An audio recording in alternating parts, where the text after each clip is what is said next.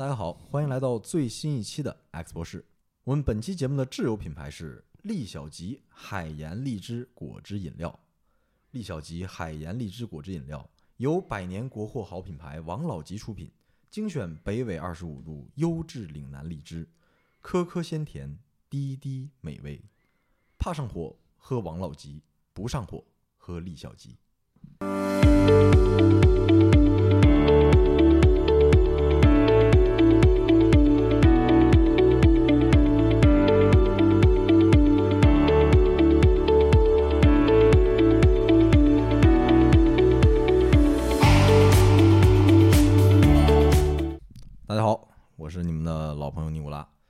做一档以简单聊聊为宗旨啊，话题包罗天南海北的青年文化播客，今天呢，我们将继续之前的文化大调查系列。呃，在前几期的文化大调查当中呢，我们请到了嘉宾邵健，介绍了福建的各种鲜为人知的地下产业，是吧？比如说烟草啊，比如说博彩啊，而且介绍了闽台人为了生计啊冒海冒险出海的故事。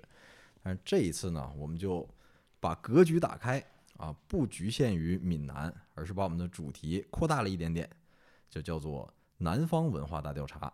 这期呢，我们就讲一讲岭南的地道风物，还是有请我们的嘉宾邵健。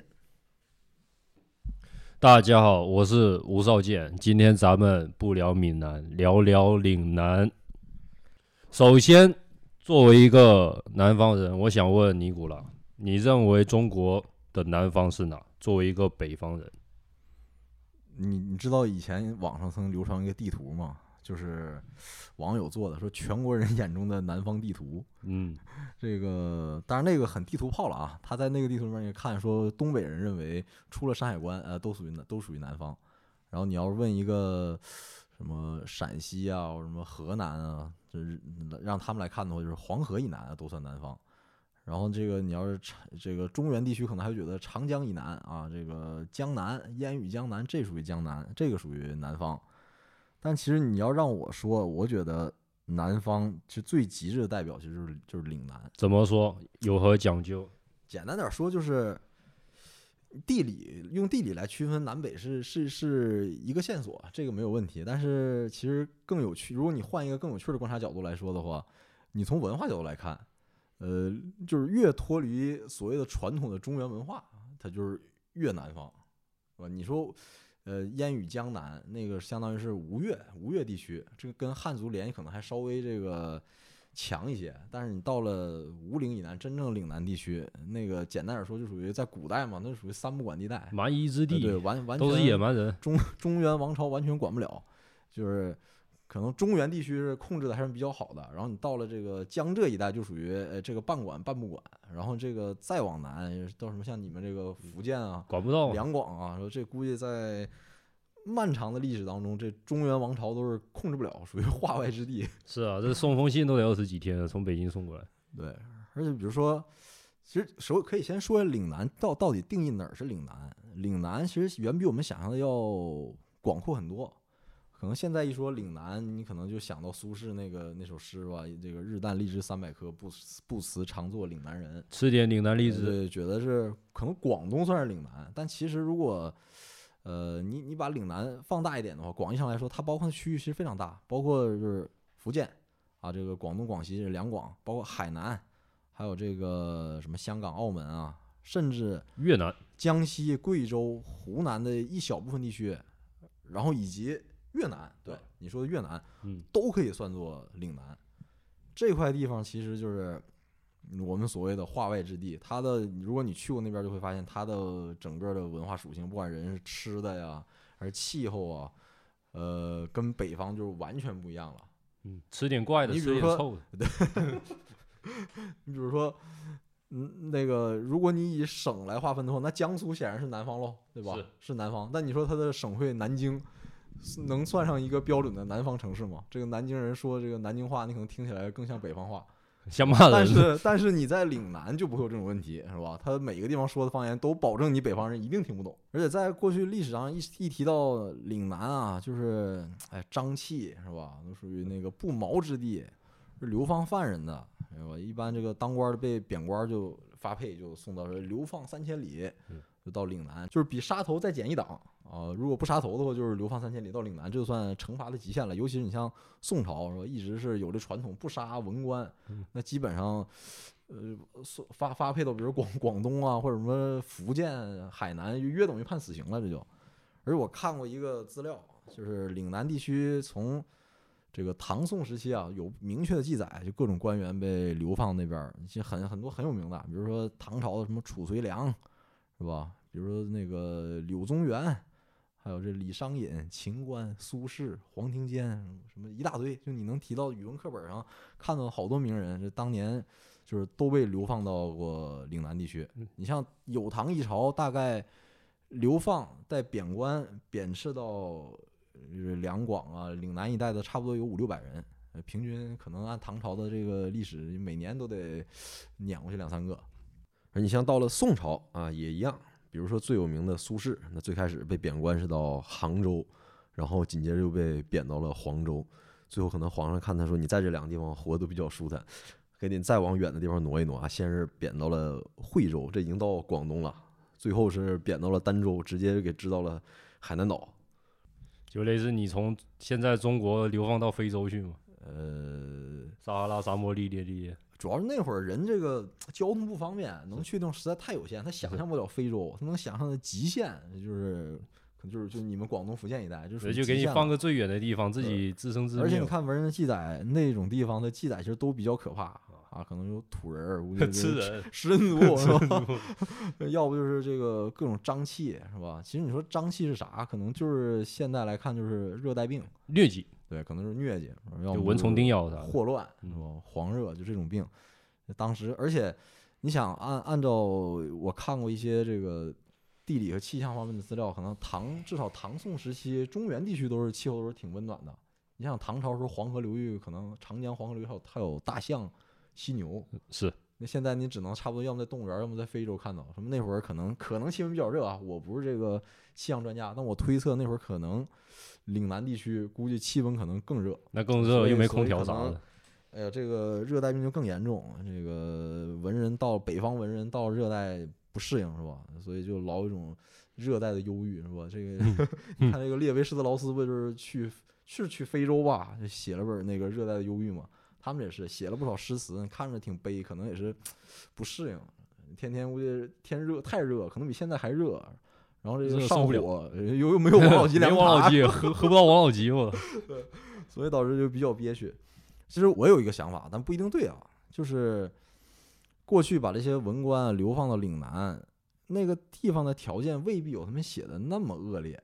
其实更多的可能只是因为交通不便或者啥的，切断了他们跟中原的一种政治上的联系。这个可能对一些当官的人来说，打击是更大的。你说他以官员身份到那边，也未必就哎吃不上喝不上，可能哎吃喝用住都有保障。他关键是可能就远离他原来的那个文官集团，就彻底失势了。这个对当官的人来说的打击。可能是更大的，应该是这个道理。为什么我这么说呢？就是岭南虽然是流放人的地方，但是很有可能那儿的物产啊也比较丰富，未必不是一块好地儿。就像去年冬天刚刚一开放，像好多好多我们身边人都跑去哪儿了？都去热带岛屿了。这个能走的能去远地方了，去什么菲律宾啊，这个泰国。这个出暂时出不了国的是吧？去哪儿？去三亚？有没有往蒙古跑的？往北一点的地方？对，冬天肯定没人往北边跑啊。为什么北方人一定要到南方是吧？因为你看，海岛，对，热带海岛，椰子树是吧？这个海鲜，然后热带雨林、热带水果，就你能作为一个北方人，然后又生活在冬天的时候，你能觉得我要换一个地方度假，你能想象到的最美好的这些意象、这些代表的东西，你能张嘴说出来，基本上都在南方。对，都在，而且都在岭南，就好像人类去了阿凡达一样。对，马马，哪怕你这个季节现在要去，哎，这个苏杭啊，天上有天堂，下有霜。你现在去苏杭，没有暖气，呃，冬天其实 也是挺遭罪的。呃，浙江没暖气那更冷了啊。就是哪怕刨除了现代工业发展之后，比如说岭南地区这个交通也便利了啊，这个卫生条件这个也好转了，也没有瘴气了，是吧？人这个。打工赚钱可能都甚至都愿意去南方了。就刨除这些因素之外，呃，岭南这个地方其实物产还是非常丰富的，是各种各样好吃好玩的嘛。对啊，你能想象到的所谓的各种，哎呀，珍馐美味。你你你你可以说说，你能想，你就咱现在不用细琢磨，咱就说你给我说一些那个特别珍贵的这个食材，你一提，你想想能说出什么来那是海鲜呢，啊？对，海鲜鲜食材啊鱼翅、鲍鱼、燕窝，都都是南方岭南的，然后说水果，车厘子是吧？那车厘子当然属于这个，可能是产自南美，榴莲、对，榴莲、菠萝蜜，呃菠萝蜜这都比较贵啊。啊，对，北方都不出，没哦没哇很很少有听说这个我这这个水果特珍贵，苹果、白菜是吧，白菜，白菜，所以我要老如果有这个人类学家研究这什么饮食人类学啊，其实岭南可能是一个特别好的研究样本儿。就是北方，你往往你要去研究，可能你可能写不出什么东西来。你比如说这个特别有名的西敏斯，他写过那个什么《糖与权力》，当然我这个文化水平不太很高，是吧？看的书看完也看的稀里糊涂的，包括这个季羡林写过一本叫《唐史》，他们可能就是觉得唐这个东西可能能可说的特别多，但我估计如果他们把这个眼光放到岭南，研究一些岭南的这些物产，他可能会写出来就哎更更有更有看头的作品。然后说到岭南嘛，热热带嘛，热带肯定有一个很重要的地方，就是这个紫外线充足。亚热带、亚热带地区，紫外线充足，它那个水果，什么芒果、荔枝是吧？龙眼，它那个糖分都很充足，嗯所以说这个糖，这个马上就能给这些没吃过什么好东西的古代人带来充分的愉悦嘛。这尤其是咱们的皇帝，咱们古代的皇帝，这行宫基本上那个皇宫设在北方嘛，像西安，西安不算太北啊，西偏西北的地方，嗯北京是吧，都是偏北的，然后自然就对岭南这种高糖分的这个东西就产生一种异域风情式的喜爱。反正是所以说这个什么秦始皇、汉武帝其实都挺可怜嘛对。现在你吃了好多特别甜的水果，其实都没吃过。秦始皇没见过葡萄，是吧 比方说当时那个刘邦嘛，公元前两世纪，他那个当皇帝的时候，他有个那个南海卫叫赵佗，他进贡荔荔枝，他皇那个刘邦以为是荔枝，其实就是咱们现在吃啥吃那个荔枝干、龙眼干，就荔枝晒干之后进进献给刘邦，刘邦还觉得挺香的。然后自从知道那个自从那个汉惠帝。汉那个刘邦死了之后，汉惠帝即位，他觉得刘邦爱吃荔枝，然后以后这个历年都进进贡荔枝，其实有点像啥？有点像那个你给你领导这进贡点什么什么肉罐头啊，什么芒果罐头啥的，就这种感觉。为什么呢？因为因为古代那个岭南到西安这个少说也得二三十天，这荔枝这个三天基本上就快烂光了，所以说很难就吃到这种异域的美食。所以说这种高糖分又高消高很容易腐坏的东西，对这个皇帝来说是一个极度代表这个奢侈的一个玩意。所以当时的皇帝也是挺喜欢吃这个荔枝。所以你看这个汉武帝什么的，这你看的什么汉武帝是吧？啊，这真够惨的是吧？那个吃荔枝干，你正常现在咱我们吃这个龙眼儿，就是我们现在吃这个桂圆，可能还有这桂圆干儿。嗯但你没发现为啥？你知道为什么很少吃荔枝干吗？为啥？桂圆好歹水分含量还比较嗯低，它核比较大，然后肉比较薄，做成干儿之后吧，你做点心啊，或者是煮粥啊，什么煮个汤还能用。荔枝现在核都那么小，水分含量那么大，你说它这东西，而且还有点苦的。晒成干儿，也不知道那什么口感，就相当于说吃西瓜吃西瓜干儿的感觉。提到荔枝干儿，还有个小故事，我曾经去过广州的那个南越王博物馆，里面就记述了一段赵佗和荔枝的传闻。就据说这个赵佗活了有一百多岁，不知道真假啊。但是这博物馆里面说赵佗能活这么久，是因为他有一个养生大法，每天呢就是吃桂圆儿加红枣，再加上把荔枝晒成的果干儿。呃，不知道算不算是赵佗的养生食谱啊？反正就可能赵佗靠吃这个，就在当年那个医疗条件下活了一百多岁。后面有个皇帝叫刘彻嘛，他把那个南越嘛，就岭南地区终于攻破了嘛。这这去当地吃一下荔枝，那实在太香了，受不了。这平时吃那荔枝干都不像话呀，这这当地吃的这荔枝那水多糖多，就吃的嘎嘎响。然后那就想个主意，他说既然这个岭南有荔枝树，咱们就都搬到那个陕西西安种啊。黄土高坡建了一座他妈的那个福利宫，然后种完之后，它出现一个问题，荔枝是亚热带水果，但陕西它不管是这个光照的这个热量啊，以及这个水分都不充足，结果就没几棵树能能结果，就一一估计就就活个这个几几棵吧。然后刘彻后来就觉得，就是吃荔枝还是只能靠进贡，所以说这个荔枝的奢侈地位就这样建立下来的嘛。很像邵健给我讲的，他的家乡云霄曾经在这个八九十年代引进这个巴西巴西的技术，要种种这个种这个好啊，这个。然后当时那个领导想了个方法，说既然这个云霄这个土壤既然能种这个烟叶，有的地方能种烟叶嘛，云霄当年有那个那个卷烟厂嘛，那为什么不能种类似同样的这个热带作物那个咖啡豆呢？然后就请了一批巴西专家来那个云霄县考察，就划了几片地那个种咖啡，然后那个云霄的人种了之后，那个发现咖啡根本卖不出去。所以说啊，这个岭南的这个作物水土不服，水土不服本身就是一个非常吸引人的一个词汇。而且这个事儿矛盾点在于，凡是好吃的，就我们吃的觉得好吃的水果，都是糖分特别高，是，但是往往北，然后就是水分含量又高，然后又要甜，然后北方往往就没有这种水果，那只能种，只能只能长在南方。然后，所以对北方人来说，就比如前一阵子，就是因为这个因为疫情是吧？对，黄桃罐头，黄桃罐头突然火了。你会发现这个东北人可能是对罐头食品这个比较感兴趣，因为呃一是北方呃这种新鲜的这种水果呀产量也比较少，然后你从南方运也不好运，另外一个就是冬天又特别冷，保存对冬天也不好保存，夏天又运不过来，所以说罐头食品可能稍微多一点。但是你仔细观察一下，东北那些水果罐头，呃，什么黄桃。呃，杨梅是是吧？荔枝就差不多，基本上都是大量都是岭南的物产，没听说你很少有人说是苹果罐头是吧？啊，非常少，没见过苹果罐头。而且至少我现在可能这个现在物流也比较发达了啊，你去这个超市或者什么网购，你是各种新鲜水果都能买到了。但是比如说在我小时候那时候，九十年代，可能大多数东北人民对南方的第一印象应该还是南方水果。是啊，比如一到那个夏天那个时令节了，偶尔能有一些南方的水果这个卖卖到卖到东北来，这就算东北人民和南方的 第一次亲密接触了。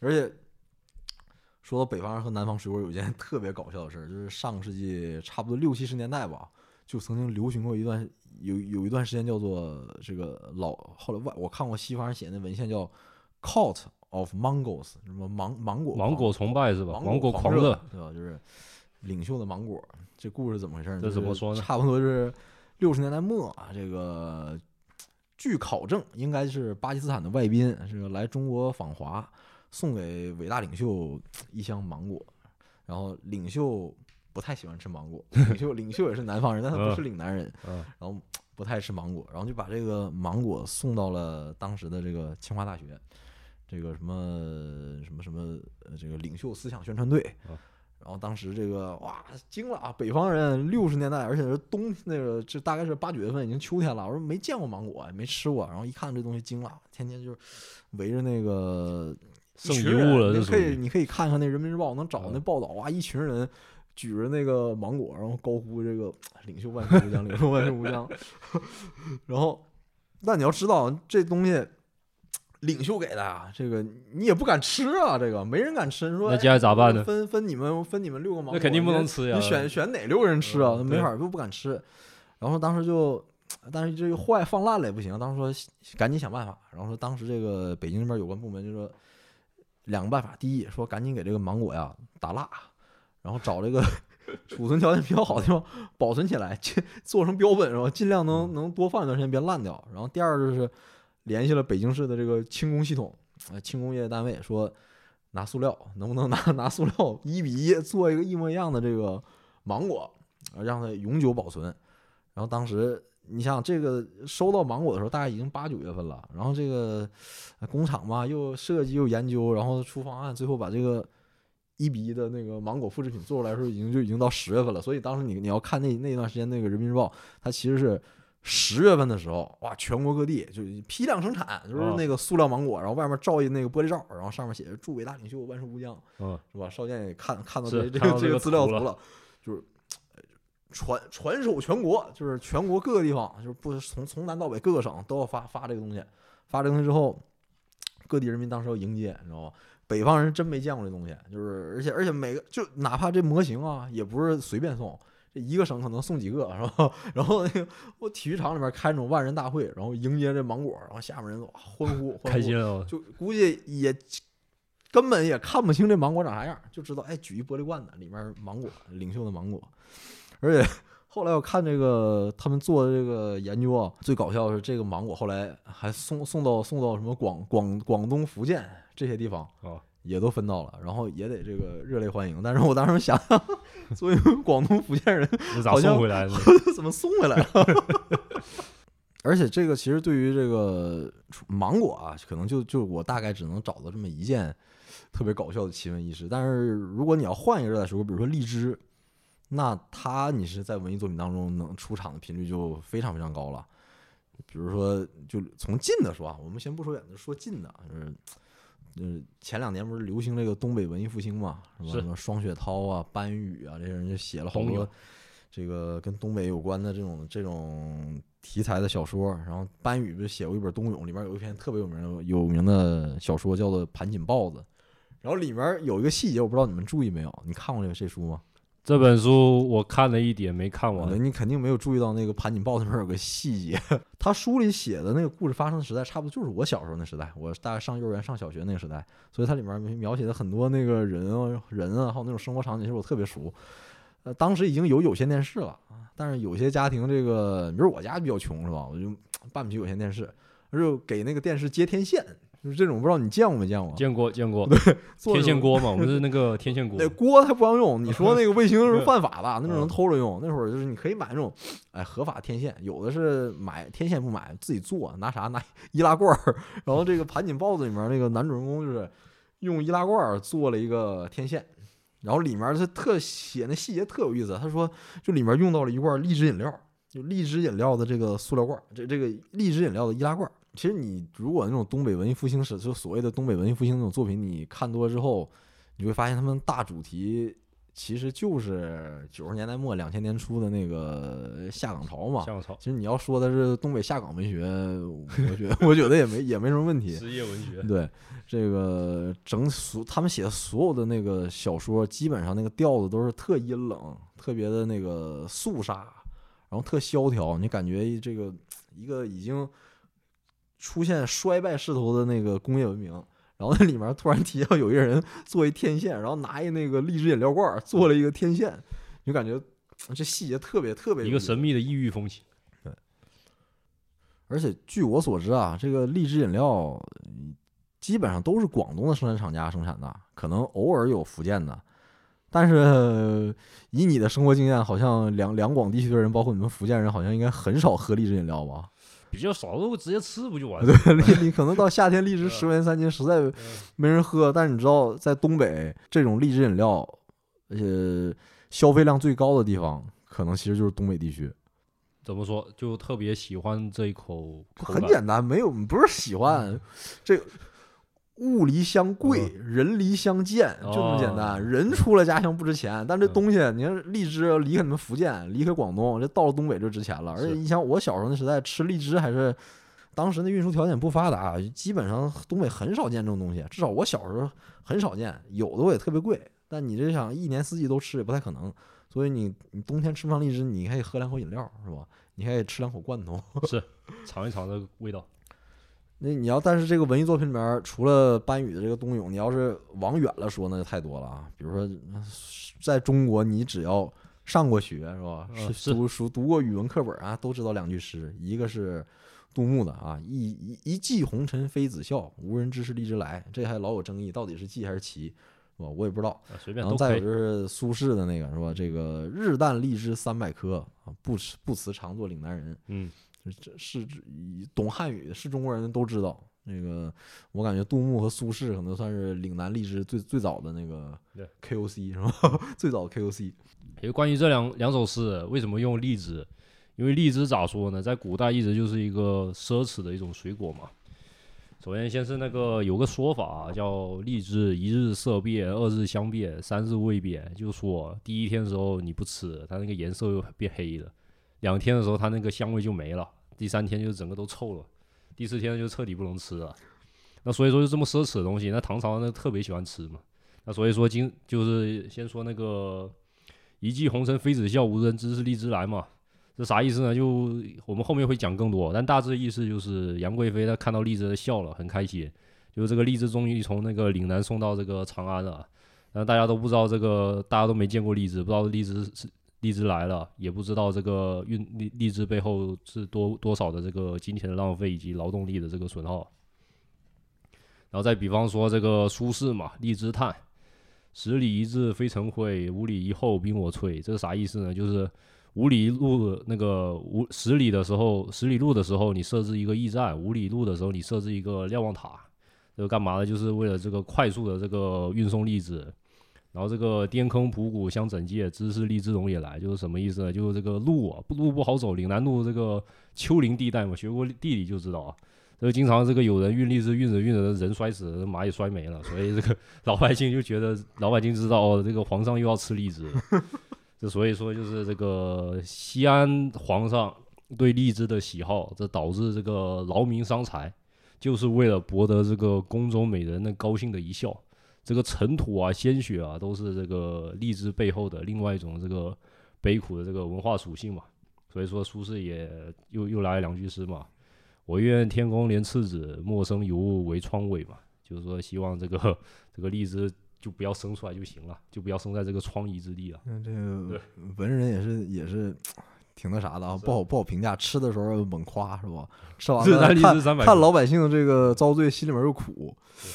不知道怎么评价，是可能，但是，但是其实除了就是苏轼什么杜牧写这些诗之外，就是宋朝的时候，其实就有人写过一本叫《荔枝谱》，嗯，后面到了明朝啊、清朝，好多人又在往里面补了不少内容。然后那个我看那个《荔枝谱》，就发现一个特别有意思的东西，当时就是宋至少宋朝时候吧，给荔枝起的那个名字啊，都特别好听，每一个荔枝基本都有一个很动听的名字，是，比如说什么陈子。姜绿、何家红、法石白、钗头、葡萄，这名都特别好听。是，然后包括这个像现在我们常吃的什么什么妃子笑啊，什么这些，呃，当时可能也都有类似的名字。但就是古人起这名字还是挺有韵味的。而且我看这个明朝的这个医书里面，经常提到荔枝，哎，都夸荔枝岭南异果，然后食之什么生津啊，这个。好东西，所以还是一个这个物以稀为贵。这个你看，从来你有听说医书里面说用苹果，苹果能那啥当好东西当中药的吗？没有，可能有的我不知道。也没人拿大米当中药啊。而且当时还有一些那个文人那个写的一些小散文啊，里面还记记载了一些人吃荔枝的方法，比如说南方人有的地方吃荔枝蘸酱。啊，蘸酱，蘸蘸，我记得好像有人蘸蘸啥，蘸酱油是吧？对，现在不也是吗？这荔枝到底咋吃？北方人说就正常吃，然后说好像南方有些地方吃荔枝真是蘸酱油。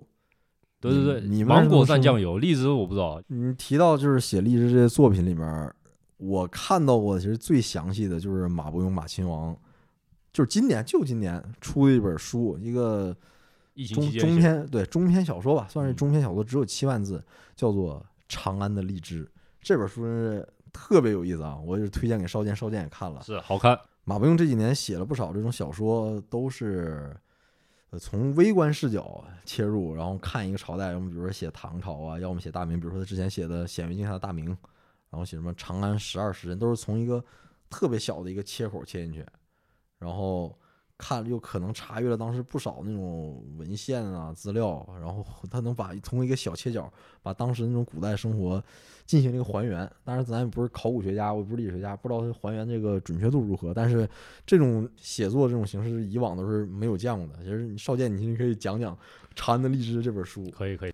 好，首先先说这本书之前，先说一下，就是这本书大致讲的就是那个一骑红尘妃子笑，无人知是荔枝来这个背后的一个细节故事。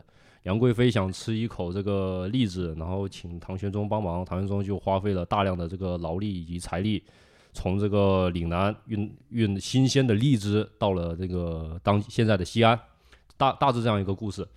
然后呢，就关于杨贵妃她吃的荔枝是哪个省份、哪个地区的呢？说法各不相同，有人说是四川的，有人说是广西的，有人说是广东的。然后我这边查了一个说法，应该是。我比较我比较偏倾向于相信的是来自于茂名，因为现在全球每五颗荔枝就有一颗产自茂茂名嘛，然后整个茂名是有百分之九十二点二四的镇它种植荔枝，百分之八十五的农户他从事荔枝产业，而在唐代的时候，茂名荔枝成为宫茂名荔枝成为宫廷贡品，也是由高力士推荐给杨贵妃的茂名荔枝，因为高力士就是茂名人嘛，所以说大致是个背景是这样的。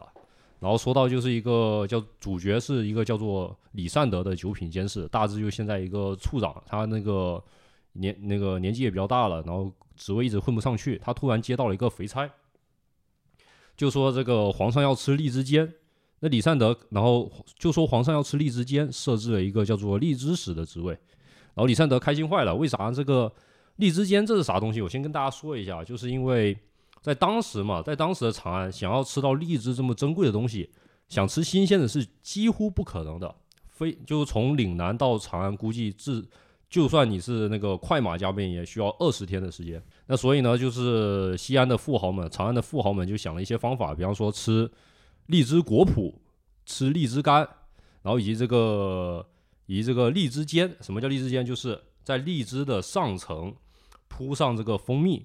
然后在蜂蜜的上层用那个蜜蜡给封制好，这样就可以保持很长的时间。就是荔枝蜜饯是吗？对，就等于说这个皇上这个给你安排一个差事啥呢？就是这个李善德，我就明天想吃个这个水果罐头，想吃点这个荔枝果脯，这个让李善德去安排安排。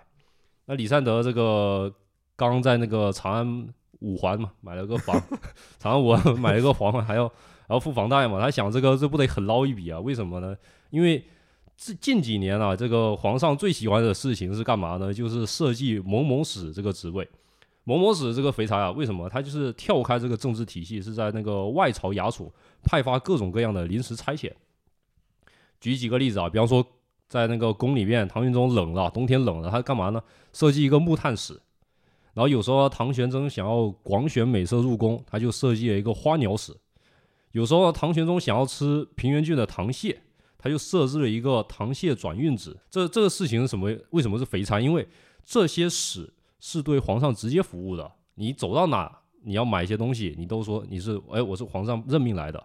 那么中间呢，油水就特别大。比方说，你这个木炭，你这个价格抬高个两三倍，要更好的，中间是不是就有很多操作的空间了？嗯。那么荔枝间那同样的呀，你如果去去买点这个荔枝果脯，花高价买荔枝果脯，中间是不是扔刀呢？但李善德想了一个问题啊。如果一为什么这个事情能轮到他头上呢？但是轮轮到他这个老实人头上呢？二如果皇上想买想吃这个荔枝煎，他为什么不去长安买，要亲自派他买呢？然后其实这是为啥呢？是是因为这个荔枝使这个职位是那个就是大家相互推皮球，最后推到这个老实人李善德头上。因为李善德他是个理科生，老实人，他半辈子在那个宫里就算一些财务的事情。然后呢，就是荔枝煎那三个字传这个。通知传到李善德这里的时候，那个笺是用黄纸贴上的，这个叫在唐朝叫贴黄。就书吏在撰写文牒的时候，就难免这个错写漏写嘛，就便剪出一小块这个同色同字、同色同字的纸片，就贴在你错误的地方。但是呢，这个李善德发现一个问题，这个贴黄他为了保证这个官方的这个权威性，是还要再用线在那个压缝临印的，要要缝起来，然后再盖盖印的。盖个骑缝章，对，不不是我不是那个随便那个给你改的啊。但李善德发现，哎，这个贴纸咋突然掉了？然后突然“监”字没了，出现一个字叫“仙”。李善德说：“我操，完蛋了！皇上想吃的是荔枝仙啊！上上林署的这个官长，你妈跟我抖机灵是吗？这就是啥事情呢？就是六月初一，杨玉环他那个过生日，皇上想给她一个惊喜，想给她一份这个新鲜的荔枝。然后呢，就为了这个满足杨玉环这个需求，这个安排这个安排这个李善德去解决这个问题。但这个问题来了，你到这个快马加鞭，你到岭南，你八百里加急到岭南，你快马加鞭，你到岭南也要二十天呢。那荔枝三天就坏了呀！你这样就就要就算再加上这个研制啊，呃，或者是用各种各样的保存渠道，可能就是这个只有四五天。那你中间这个十五天怎么办呢？所以说李善德就以一个作为理科生的思维。还去那个思考各种各样的解决方法。其实马不用写这篇长安的荔枝啊，要是简单点说，其实就一句话，就是一个理科生如何解决快递难题。嗯，对，在没有冷链的情况下，如何在古代解决快递问题？是，比方说这个李善德最后想出的方法是什么样呢？就是这个。海路的话，选用这个最稳当、最快的那个运兵船，就强行征用运兵船来运这个荔枝。然后呢，那个这个陆路的话，就选择这个军事上使用的这个八百里加急，这个以这个军情传递的速度去运荔枝。然后呢，他那个选择就是当时一个较为先进的一个这个储存方法，叫双层瓮。它是一个这个存存储的一个那个罐子，然后罐子的外层呢就是正常的一个瓷壁，然后内内层、中层还有一个地方它可以放冷水，放冷水之后，这个中间的荔枝就可以保存的更更加持久。然后呢，在那个冷水这个在这个路途中如果遇热的话，再重新再浇灌冷水，然后荔枝选择。选择这个用那个盐水洗过，放入内层。然后除此之外还不还不止于此。比方说荔枝，它还有另外一个说法叫离枝，什么意思呢？就是说你这种水水果，你离开了那个那个枝那个树枝的话，它会迅速的成熟以及迅速的腐烂。所以说李善德最后还是干嘛呢？是连连同土壤以及树枝一同的这个。这个运到皇上，然后与此同时呢，还在那个他在哪？然后呢，与此同时呢，李善德还拉了一一批船，从长江以北的地方取那个真冰，这个这个往那个路途中运，以就是确保这个冰可以用来继续去冷藏这个荔枝，就是当时这个唐朝最先进的这个冷链保存技术吧。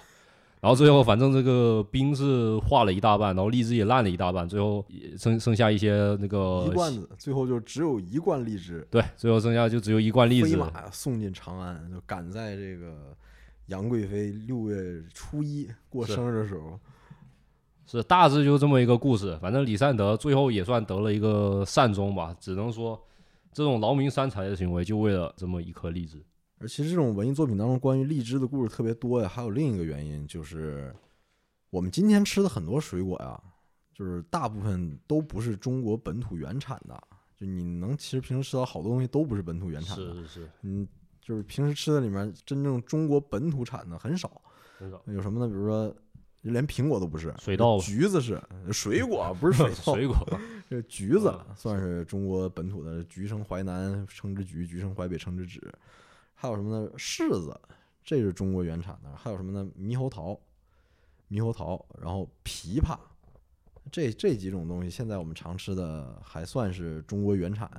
然后比如说过去这个《诗经》里面写到这个什么“投我以木桃，报之以琼瑶”，这木桃其实在古代是水果。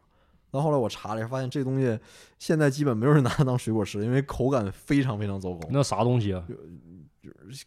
看起来长得像木瓜，但其实口感非常差，吃起来感觉像木薯，很硬，水果特别硬，然后又酸又涩。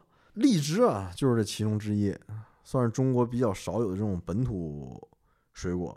而且到今天为止，荔枝中国仍然是世界上荔枝的第一大产地，就是在中国。你比如说猕猴桃这个东西，原产地就是在中国湖北，但是现在世界上占占市场份额最多的。并不是中国，其实是新西兰。而你如果你看中国的这个荔枝种植，你会发现，至少到目前，呃，两二零二零二二年吧，中国的这个荔枝种植百分之五十以上还都是在广东这一个省，然后剩下的就被这个广西啊、福建啊、海南啊、云南就瓜分了。所以说，你要说世界荔枝看中国，那中国荔枝就看广东。中国是提供了全世界百分之七十七十的荔枝产量，都是在中国这一个地方。所以说这个地方原产荔枝，然后量又大，然后所以说这么多年流传来这么多故事。但是其实可可以说一说啊，这个其实讲了这么多历史和文化，其实我们应该聊点干的，就是到底哪种荔枝最好吃？是这个好做。其实现在市面上的荔枝其实特别多的。就我作为一个北方人，可能还不太能分得出来。那少剑作为南方人，说能能说一些荔枝的不同的品种？可以啊，就是其实我们吃的那种，我们福建产的那种荔枝的话，那个核还是偏大的。有个很很牛逼的啊，就绝对纯纯的这个科技科技高科技产物，不是贬义啊。就是海南省澄迈县那个无核荔枝，就它不是说真的没核，就它那个核特别小。就它是通过那个野生荔枝各种培培那个各种培育出来的，它它那个核特别小，然后个头特大，然后带着一种那就是那种野生荔枝那种清甜，你知道就糖分不是很很高。然后另外呢，还有一种叫糯糯米糍的荔枝，那那个也挺牛逼的，就咬起来有点像啥呢？因为像你喝那个喜茶里面那个糯米糯米糍那种口感，就咬下去它不是大部分荔枝它是还是有那种偏脆的感觉，就让你吃的特别不过瘾。那个糯米糍你咬下去有一种那种跟那种阻力在跟你对抗，所以这也是一个就我特别喜欢的。据我了解，可能广东人啊嗯最最推崇的其实也不一定是糯米糍，嗯，呃，可能是桂味。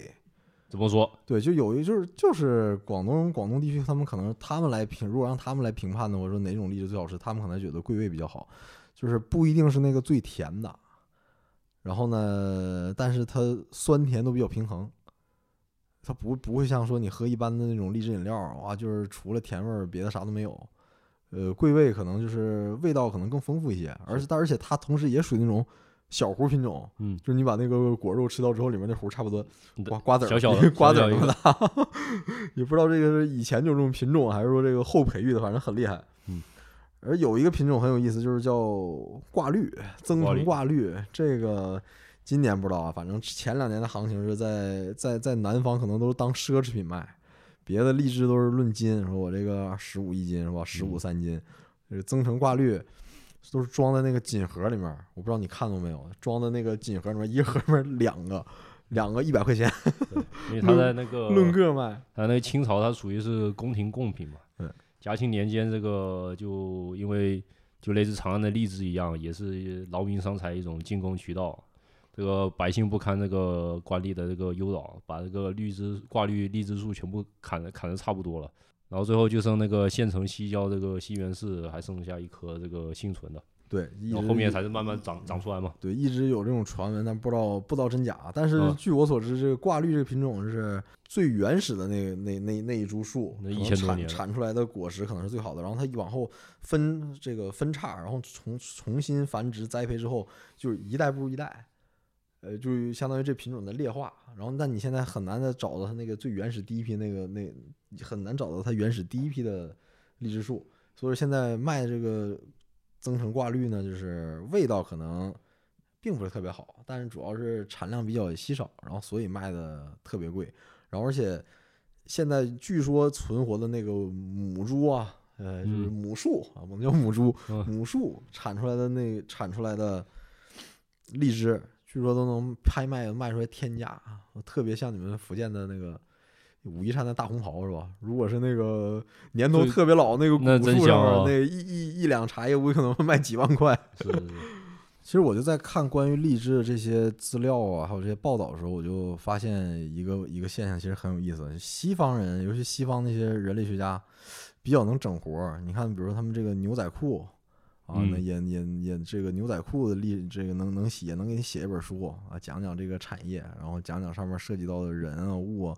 其实我觉得中国的荔枝也行，如果嗯哪个学人类学的学者什么的，其实到仔细深度观察这个行业，说不定也能写出好好东西来。你像以广东为例，广东的荔枝种植面积可能现在已经到差不多有四百万亩了，而且这个产业每年产值可能都有一百一两百亿的产值。整个连种荔枝的、收荔枝的、卖荔枝的，然后包括加工荔枝的，整个产业上的产业线上的工人、农民加一起，可能差不多养活了两两百万人啊。是就是百万农工衣食所系，就这嗯一颗小小的荔枝。因为其实，在我们福建农村嘛，也有一句俗话叫“水果不加工，全是一场空”嘛。这啥意思呢？就像我们看荔枝的历史嘛，既如既然荔枝在那个北方那么昂贵、那么奢侈的话，为什么南方的这个荔枝农民还会觉得劳民伤财呢？还会觉得这个种荔枝进贡给皇上是一种压力呢？就本质就是，这个荔枝虽然中间的附加值很高，但是在农民那边留存的并不高。如果能在农村旁边就直接设一个工厂，那可能对农民这个这个收入啊、就业啊都可以得到一个很好的提升。就比方说，你看我们荔枝，我们后面可以做点荔枝果汁啊、荔枝气泡水、荔枝酒，这这种这种加工的形式，其实就是你看就可以增加各种各样的就业。其实对这个底层人民、底层种植荔枝的这些农民，对对他们来说，生活水平都有个很好的提升。而且其实我以前还想过，为为什么很少有荔枝饮料？好像是啊，为啥呀？一 个一个是你要问南方人这问题，嗯比如问一福建人，问一广东人，那就是不喝我们不喝。夏天这个五六月份荔枝上市的时候，十块钱三斤。嗯，而且据我所知，他们这个夏天，比如说荔枝卖的买的比较多的话，他们会专门冻起来，留到冬天的时候，就是直接冻在冰柜里面，然后冬天的时候也有荔枝吃。是，但是如果你作为一个北方人的话，是吧？你你可以，当然你可以试试了，你也可以学学广东人，夏天多买点荔枝冻起来。但如果比如说你你如果不冻荔枝的话，那冬天吃荔枝可能还是很困难的一件事儿。是，哪怕现在有科技与狠活，而且我也我也做过一些了解嗯，这现在的这个荔枝跟唐朝时候的荔枝其实。在保鲜上没有没有任何差别，依然种不出那种能能能特别耐储存的品种。基本上，如果是冷链运输的话，保存的时间基本上就是在五到七天。就哪哪怕是你冷链运输，然后呢，有一种有一种办法能稍微延长一下荔枝的保质期，就是动用科技与狠活儿，就 是过保鲜水。过保鲜水，它其实就是用了一些专门的防腐剂，然后融到水里面之后，这个荔枝采摘下来之后，从那个水里面过完之后，然后把那个水分呃脱掉脱掉，把那水分脱掉之后，呃同样你还是要用冷链保存，然后运输的时间能稍微延长一点点，那差不多也就是也就是七到十天，基本就是极限了。所以这个荔枝在中国是长那么多年，但是这个 品性是一点没变，依然是不容易保存。依然是那么的娇贵。我们这期也是一边录着节目，一边喝着这个利小吉，味道还是很不错的，清甜爽口，而且你真能喝出来那种荔枝的鲜甜的味道，不单是那种拿果葡糖浆调出来的碳酸饮料那种傻甜，它真的是有荔枝的香气在里面，而且添加了荔枝果汁。最重要的是，我发现含糖量比一般的碳酸饮料还是要低一些的，很健康。所以说，冬天到了，我吃不上荔枝不要紧，这个可以喝点荔枝饮料。是，就差不多说到这儿，这期节目也就基本结束了。荔枝呢，只是我们南方文化调查的一个小小切口，也是一个试验品。之后呢，我们将继续试着从这种物质文明史啊与饮食人类学的角度来探索更加广阔的南方。到时候我们依然会请我们的闽南嘉宾邵健来做客。没有问题，保持关注，好，我们这期节目就到这里，拜拜，拜拜。